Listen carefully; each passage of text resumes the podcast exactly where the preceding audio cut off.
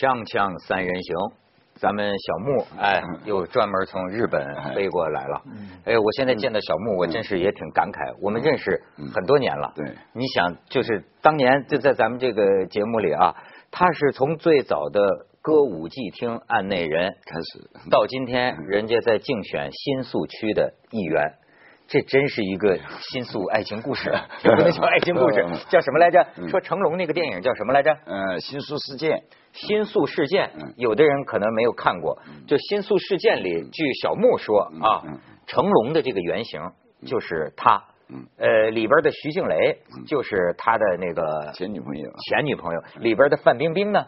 就是他现在的老婆，就基本上是他的故事。嗯，还有陈真主要是跟警察的那一段，因为在华人当年在日本能跟警察搞好关系，可能还真是只有我。所以那这个那那个故事，我觉得非常好，就放到这个电影里面。因为我这个电影是跟尔冬升先生合作的，将近十年，他九七年来找我，一直到零七年才拍的。嗯，一般电影的原型呢是不愿意曝光的，他还特别跑出来说是他。没错，这小木偶当年要不说咱们这个锵锵三人行就有容乃大呀。我你看你去接你你去接受一个人，我有时候觉得，哎，今天生活在一个啊，就是不同的人有不同的这个承受界限的一个时时代。比如说，我记得小木第一次来我们节目，一下录了五集，我只敢播了三集，剩下两集慢慢再播，就是因为当时啊非常大的争议，你知道吗？就是说你们怎么可以找个拉皮条的上电视？你们怎么可以扎实什么干嘛干什么？我说，哎，这个能不能往宽阔里想啊？就像咱们这个诺贝尔文学奖，咱们经常那个颁奖词说的，你应该了解一下不同人的生存状态嘛，对吗？我们请他。不代表我们发扬它，或者我要向他学习。后来我们不是纪念十几年的时候，有人在网友说难忘的《锵锵三人行》节目嘛？难忘。结果有人提到什么？就一位姓唐的女士，是不是叫姓唐的？你记得吧？就是一个拍纪录片的一个导演。嗯。是不是姓唐的一个女的来的？她就是讲她她在她在东北啊什么地方。对对对对对，想起来了吧？那就真的是一个这一集是被人家观众认为最难忘的三人行的节目之一。做过小姐的，做过小姐的一个纪录片里边的一个人物。哎呦，在这儿说的，哎呦，厉害哦，说不过他哦。那家伙说的全是嫖客精。我还记得里面一句话，我还记得。那我问，就说，那你做这个事情，你是不是心里会觉得有犯罪感的？那女的说。他们这些人回家见老婆的路上还要到我们再来一下，他们还好意思叫我们难为情吗？对对对对对，我的印象深的不得，他马上道德谴责。对，所以说你看，往往呢，大家印象最深的节目。恰恰都是当年被批的最狠的节目，包括王朔的那个，是吧？因此有时候我觉得，你拉开时间和空间看，你的视野能更开阔，对人生的了解。你比如说小木，对吧？今天人家还是安内人吗？嗯，今天小弟在干了，现在 是日本安奈人。日本，我我把日本安奈给中国，把我们新宿安奈给我们的所有。全日本的人，安安奈就是导游介绍的意思，呃所以我的脸书上的名字也从歌舞伎町安奈人已经变成了新宿安奈人，然后然后我在。嗯，将来对着我的第一祖国中国的时候，我就会介绍日本的各行各业，包括家人说，所以我现在在拍很多的东西。对，但是当然，你作为当年歌舞伎厅的专业人士，这个祖国也有一些相关的问题，请你分析一下。因为我们祖国呢，现在出来一个这个叫和颐酒店的事件，知道吗？我我们上个星期说说了。这个如家旗下的七九八北京和颐酒店说有一个女的不是在电梯里叽里咣啷被人拖走了吗？嗯，哎，你知道我现在看新闻，我真是发现这中国这事儿吧，很多言之做作的正经媒体报道的事情，最后证明全是虚构的、胡说八道的。但是很多呢。上次做节目，我还引用了一个微博，然后我怕出事儿，我说这完全是胡说八道的，因为我不相信嘛，我觉得不可能嘛，因为当时就有一个微博说说这事儿在成都我见得多了，就是卖淫的团伙，他们在这个酒店里卖淫，然后肯定是怀疑这个女的是不是他们这伙的，是外来的卖淫女，所以他才把她横勒硬拽拖走到一个地方威胁她，因为不给他不给他抽成嘛，你知道吗？所以。我说都是我说胡说八道，结果这个人在河南被抓住了，平安北京一公布，就是说他也是拉皮条的那个男的。就是一个这个团伙里的，但是现在好像现在好像抓了四个，就是他们在这个酒店里。哎，这事小木，你来给分析一下，你这么门清。应该说是我的老本行吧，老本行，老本行是从这里起家的嘛。嗯。但是因为在日本那个合法的地方，你就可以做的比较比比较游刃自如，而且当然有行规，我们讲行规嘛，是吧？不管是哪个国家也好，不管是哪个行业，那在色情行业里面，它也是行规。而且日本，特别是比方有那么多的我们讲流氓组织，是吧？有那么多雅古扎三口组、集中会。什么叫雅古扎？呃，雅古扎。雅古扎是雅雅古扎是日本人对于黑社会的一种称呼。你在日本的日语里面不能讲它是黑社会，如果用日语表达黑社会，那叫马匪呀。啊，这样的话是违反人权。呃，意大利的。呃，那因为日本对他的黑社会组织、三国组织这些不能称的是黑社会，所以叫雅古扎。雅古扎是叫直译是什么意思？直译我们就是翻译的雅古扎没有社团。呃，不是，他这个嗯这种汉字怎么形式的怎么没有，它是一种卡达嘎拉都没有汉字的，它就是一种对这种组织的一种统称。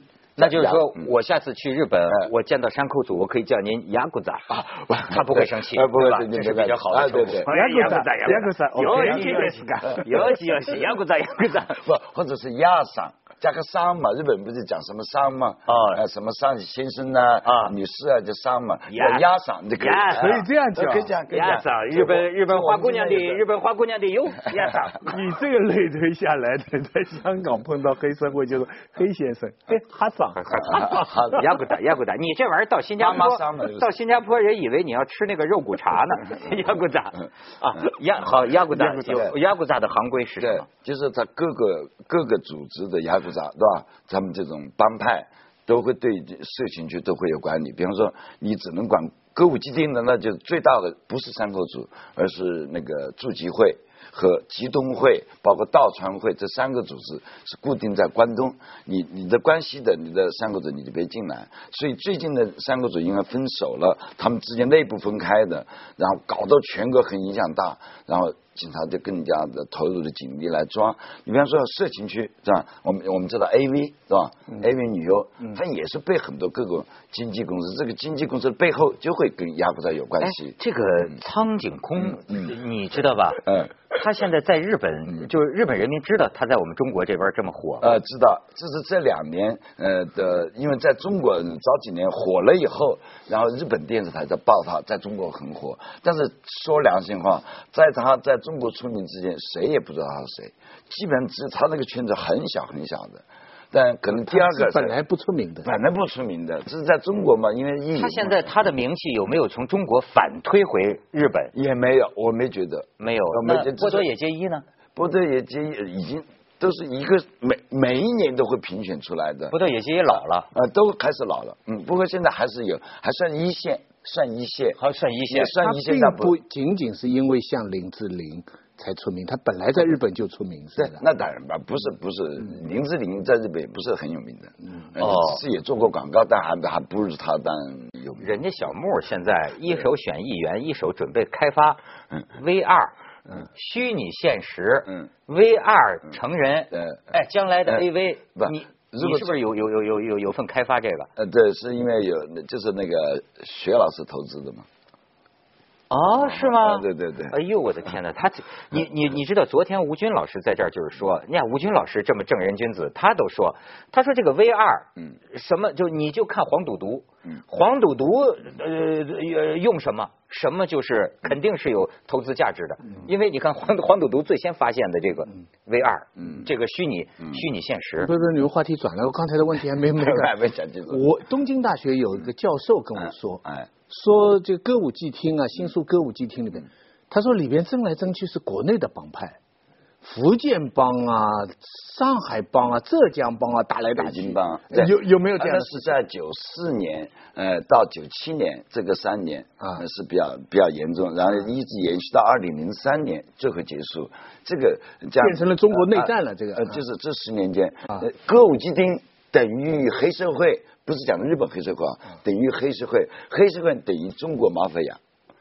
是这样的，所以有不夜城啊，所以你只要讲新说的什么东西，在日本一听就感觉就是中国人犯罪，就是这样的。哦，所以我是出污泥而不染，所以我出名了，对不对？还还还出污泥而不染，没被遣送。你不是你你你不都被绑架过吗？那我被绑架是，那被流氓绑架那是。那他绑架你是不是就是因为你动了他的地盘？嗯啊，是我有我的地盘，然后他底我有我以前的部下出去以后。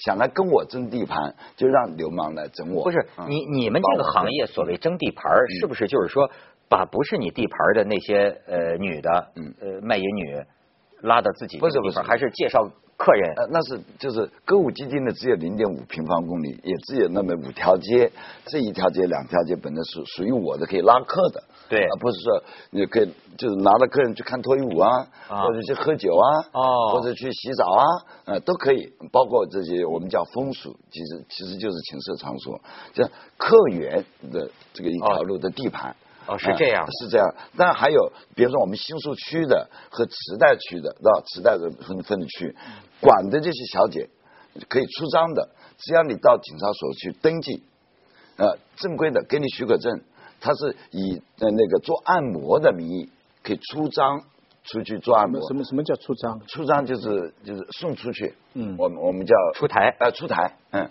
出账，嗯，就带出去，那可以的，叫出账。带出去以后，但是你们收钱的，就除了那个小姐收钱以外，你们还收钱的。不，我我我们不我我讲的出账是现在日本政府已经同意，不是我们啊，嗯，就是同意这样的公司，嗯，可以派小姐到外面出台去做按摩服务，嗯嗯，不要有店铺，没不需要店铺，只要去登记。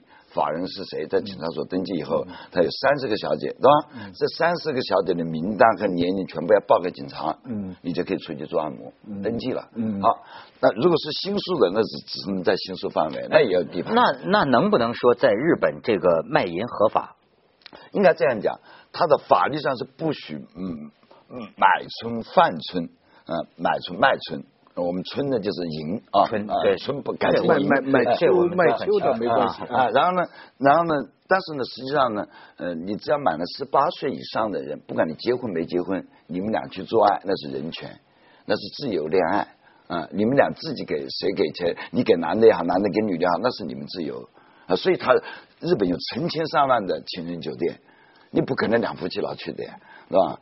你两个人真是男女朋友的话，你去那里你还贵的嘛，对吧？呃，对啊。那你是住在自己的 apart 里面就可以的呀。嗯。那就是说，就是等于说，他也没有说卖淫合法，嗯。但是实际上卖淫合理，就是啊，还有就和就存在。对，还有你去那个他专门洗浴的店，你像在秋叶原吧，在那个那个吉原专门有条街，呃，福福冈的中州也专门有条街，专门就是洗澡。他是店里只是你的入浴料。但你们俩在里面真干的那点钱呢？你直接给小姐，哎，你真干那叫自由恋爱，店里不收，这就不违法。那还店里名义上不收，但实际上是不是也要？因为小姐在他里。营业的话，他实际上是不是也啊？不会不会，他也不收钱，不会不会收钱，这还真是这样。对，所以他永远可以。小莫他们抽头可能。那我们介绍一个，给我们介绍人抽头了。你你你你你还是要得借这个机会给我们无数的游客介绍一个，因为他那边现在新宿那边啊，有很多很多写的无料案内，嗯。无料案内，那中国人一看没料的哈，那那没料的案内很多。嗯，你你跟给大家介绍一下，这个是个什么东西？里边能不能？这个名字是因为我出了一本书叫《歌舞伎町安内人》。后来呢，在歌舞还是因为你版权还在你这里。这安奈，在安安奈在日本的机场都有安奈，但歌舞伎町的安奈所以前是没有的，是人在安奈在导游，对不对？后来日本定了一个，就是九七年有一个法律，就是我们新宿有一个法律，不准在街上拉客。OK。不准拉客，但实际上还有人啊，还有人。是啊，实际上那样拉客呢是属于就违反条例，嗯，违反了条例，实际上也是违法，也可以抓。嗯，但是呢，为什么外国人可以在那拉呢？因为外国人是做导游，真正他要做翻译，他不收钱，叫无料。叫无料，就 online，哦，免费导游，免费导游，哦，所以呃，导游本身你做翻译，他可以称为你为神社，称为你老师呢，哦，拿出来拿的很少呢，所以从这种情况之下，我可能就钻了这个空子，就就一点没有违法，我就一直干得下来。是，所以现在就开了很多无料。现在不能，那他们如果拉日本是肯定不行的。嗯。他们就对日本就只能开无料的安奈所。嗯。他把各个店铺的小姐、店铺全贴在里面，日本进去可以，你中国人、外国人没办法。你还在靠人去安奈。那在咱们这儿，你要是这种场所，那至少犯有这个容留妇女卖淫罪，嗯，对吧？当然，这个这个什么和颐酒店，他不知情，呃，不知道他知不知情。他一来也住和颐酒店的，对，不，我上次就住过住过上海的。呃呃，就就是上次回中国的时候，我那底下就就一张纸条子，但我没打电话啊。什么纸条？就是一个小卡片，我还没真没认真看。我我给你，我让你认真看一下，你辨认一下，这是不是你收到的那种小卡片？啊，差不多是这样。哎，你看，二十四小时，什么美女？哎，苏杭美女、白领丽人、纯情少女，二十四小时上门服务，哎，这个学生妹，什么满足你所有？你看都有这个手机电话，你再看。哎，五毒教主驾临本店，蓝凤凰为你激情服务。这是玩 SM 的。第一，教主调教；第二，五花大绑；第三，身边凌虐；第四，圣灯滴蜡。我的天哪，一身是一身是干嘛？哎，怎么没写电话呢？真是啊，就是，甭说如家酒店了，我有一天开我自己家门，门缝里边都塞着一个。我觉得我们的小区保安也不管，我们自己家门口都塞着一个这个这个东西。现在这个小卡片啊。无处不在，你这哎，你说这个事情，这次就发现了。我刚才就跟小木请教一个问题，就他发现了一个一个一个一个卖淫业的一个一个一个潜规则的问题，就是呃发小卡片的是这么几个一个团伙，然后呢这里边就有一个机头，这个机头呢就要双卡双待，手机七八个，哗你就就打过去，他下辖着一些个这个卖淫女。然后呢，就说，哎，你找学生妹，就有个记者去了，在这个酒店里这包间房，说，哎，就找找一学生妹，说过不多时来了一个，一开门就年方三十，这这留级的时间也太长了点说年说这但但是学生妹，但是因为这个记者想出了这事儿之后，想知道他从哪儿进来的，发现来无影去无踪，就是那个记者的那个那个那几个人啊，在门口守着，没发现这三十岁学生妹进来。很有可能消防通道不是很有可能，他长包在这这个酒店的，就在酒店。他就是你一说来，那一一打电话，突然来了。有一种来的，这还有一个司机。所以我发现，你不合法还是不合法，全世界的卖淫，最后自然形成一个类似的一个组织产业链。你比如说，这种叫在香港叫马夫，我知道，我我没找过，我是我我在报纸上看的，就马夫，马夫就是带的。你看，在北京这儿也是，他就是说叫司机。这司机据说一月入万元以上，就是这司机拉着这个小姐来，等她上去，去了之后，小姐一进你这屋，先打一电话给这个司机，说好了就先给钱后做事，然后最后这个司机好像也是负责保护，呃，然后最后司机就把这个人那个带走。据这个小姐跟这个记者说了，说他们只能得一半就基本上另一半啊。都是这个司机，机头司机这这这几个环节，包括小木他们都抽走，你知道吗？小木，这跟你们那个日本歌舞伎厅的规律类似吗？那不一样，你这我刚才讲的，现在已经合法的，可以可以从店铺里面啊，不可以从他事务所带走的那，现在都是网络，嗯，网络公开的，所以比方说可以出张的按摩的。我们那个歌舞伎町主要是拉了客人要去到某一家店里面去，嗯。那店里没店里面没听懂，店里面有脱衣舞的店是吧？有喝酒的店，喝酒的店包括可以带出场的店。哦，女孩子是不是这样？就是说那个人什么都懵懵懵懵懂，只有点钱，他走进了那个无料案内所，嗯，然后你们就给他介绍有这样 A B C D 这些地方的玩法，对，然后他如果选择或者洗澡或者跳舞或者什么，然后你们就带他到那些地方去消费，对，然后拿回扣，嗯，拿哎，这就叫媒介，嗯。这跟我们的大众媒介这个媒介是一回事，所以我跟他是同行嘛。媒介，当年还有人说我也是拉皮条的。媒介，这主持人也是拉皮条，整天把你们拉在一起。对对对。哎，但是小木，我就我有一个这个不好意思的问题啊，我听说我听说说是就说有的中国游客到日本去买春呢，说一般这个就说日本的这个这个小姐好像都不太爱接待中国客人。那那那那倒不是这样。嗯，这个呢，应该说是，呃，一般的日本女人是不太愿意做外国人，不是说中国人。哦，他不是格外敌视中国人。呃，他不是，因为什么呢？因为外国人不是常客，因为可能一个小姐在一个店里面一个星期只来两天，她一般她有自己的预约，有自己的老客。啊，如果那天天气真的不好，又下大雨没有来，已经 cancel 掉了，然后他可以可能可以接一个，但是有一种就是必须要有翻译讲清楚。啊，他只能玩什么，只能做到什么？因为日本的事情是分的分分的非常细的，怪不得别人只能摸就只能摸，只能打就只能打，呃，只能什么地方这分的很细的。可能我在网上看到的那些都属于这个中国愤青带着那个民族主义情绪去的哈，就是说向日本妇女报仇。他们他们是报八国联军之仇。对，锵锵三人行，广告之后见。这个法制有报纸的记者啊，去调查全国，就是说在这个呃这种快捷经济型酒店啊，发现啊，原来这方面的案子非常多。这次是在北京七九八这儿，这个把这个女的这么给拖走，轰动全国呀。实际上我一看他讲那个案例，还有把男的剁手剁脚的，就是这个发小卡片。他就是说一个团伙，就是他这个酒店就是我的地盘，只能我在这发小卡片。另一个人来就咣叽咣叽就给你剁手剁脚，然后是什么叫剁手剁脚？给你砍了你啊！把男的也剁手剁脚。就是说你来抢我的生意，我就把你砍了。对，甚至有这个买这个酒店保安。最后发生的这个这个伤害案，就是说酒店保安帮着你赶走另一波发小卡片的，结果另一波发小卡片的拿着钢管大刀就来了，把这个酒店保安给劈了。你说这种案子，我以为剁手剁脚是卡片内容的，因为现在不是常常有这种威威吓嘛，对不对啊？你你的腿，你交交一百万，否则我斩掉你的腿。呃，新宿当时最厉害的时候，就是华人为什么厉害？对，就是杀人的价钱比人家低。对，五十万。五十万日币可以剁人家一条手，一百万就要人家一条命。而这个恶性竞争，它比原来日本人自己要同样做这个事情呢，加一便便宜很多。嗯，所以那个东京大学的教授跟我说，中国人抢了那个新书的市场，主要是从不是从女孩子开始，从从杀人代价开始。九四年那一年的一个夏天，有四起杀人事件，都死了人，而且都是跟中国人有关系，北京帮跟上海帮。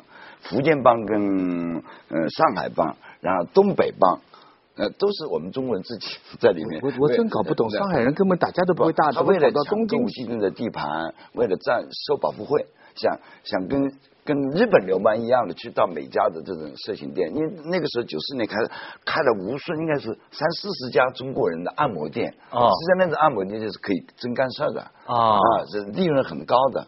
因为按摩店的表面在日本是合法可以开的，他自己在里面干的是他的事，所以呢，那么多小姐，中国小姐进来以后，就很多中国人也跟着进来了。对，中国人进来以后啊，觉得这利润高，他就收保护费。因为按照的这些这些钱应该是交给日本流氓的，所以就变成了中国流氓跟日本流氓的两帮。新书事件里面就有这个镜头哦，那是真实的，那真实的在勾结。哎，那。日本最后等于说是让给让出了一定的地盘给这个中国的这个不是不是争不过他，因为当时呢中国人一下多了是警察连中文都不会讲，现在培养了一大批会讲中文的警察，现在没事了，为什么呢？慢慢的这种不法签证的已经赶走了很多，已经不存在上海帮、北京帮、福建帮，只存在一个，在我看来就是东北帮。所谓的东北帮就是残留过留下来的，没有被遣送的，因为什么呢？他们本身就是日本人，他们的国籍是日本，你没办法遣送他，对，所以只能把他抓进去再出来，抓进去再出来是这样。其实其他那些帮派已经没有。另另外还有一些就从政了嘛。对 对对。选新宿区议员，走走走，大哥，我我应该是这样讲的，大哥，书污泥而不染，对对对，哎，对吧？所以我能写二十本书了。对，你会彻底清洁新宿的风俗。对，我我本来一直怀疑这个酒店的这个男女这个冲突，这个我觉得这个新闻是很小的新闻，是做大的。我一直觉得他是来转移某些其他的新闻的疫苗啊，或者其他事情。但中国的情况就这么妙，你再小的一个事情一聊出来。又是一个大事情，拔出萝卜带出泥。哎，就现在涉及到另外一个产业链，呃，有很多人真的是不开玩笑的去报八国联军之仇，结果听到一句就打电话亭里拿了一个卡片，打打过去，霓虹军打开，嗯嗯，就是说我们只为日本人服务，他们以为是歧视中国人，可是他刚才解释了。前来日本人呐，他真是爱国，他就只做自己常客，他比较方便。他外国人、黑人他们他都不接，你多给钱他也不做，因为占了他时间，占他地。但是你说这个这个安内啊，就这个媒介啊，是不是牵涉民民族情绪啊？真牵涉。我给你讲一个最简单的例子，《撒尤那拉再见》。嗯。黄春明的小说。对。他写什么呢？就是写一个台湾的老师为了钱去做一个旅游社的导游。那个旅游社的团是日本的游客，叫千人斩旅行团。嗯。什么叫千人斩？就是老兵啊，他战争的时候没打赢，立下誓言要睡一千个女人。绝对不睡第二次，他们就到台湾去。曾经六七十年代台湾起飞的时候，他把他们带到花莲，发现那些女孩子都是他以前的学生。哎呦，这个是最有文学性的一个安奈的故事。最后他是非常非常的自责，有名的乡土文学代表。再要那拉再见，在哪里都一样，存在的就是合理。这合法化很难好一点。你现在合法化了，我很欣慰。这小伙新新宿区议员。好，这只剩下东北帮了。对，残留。所以那个教授也没骗我，是这样。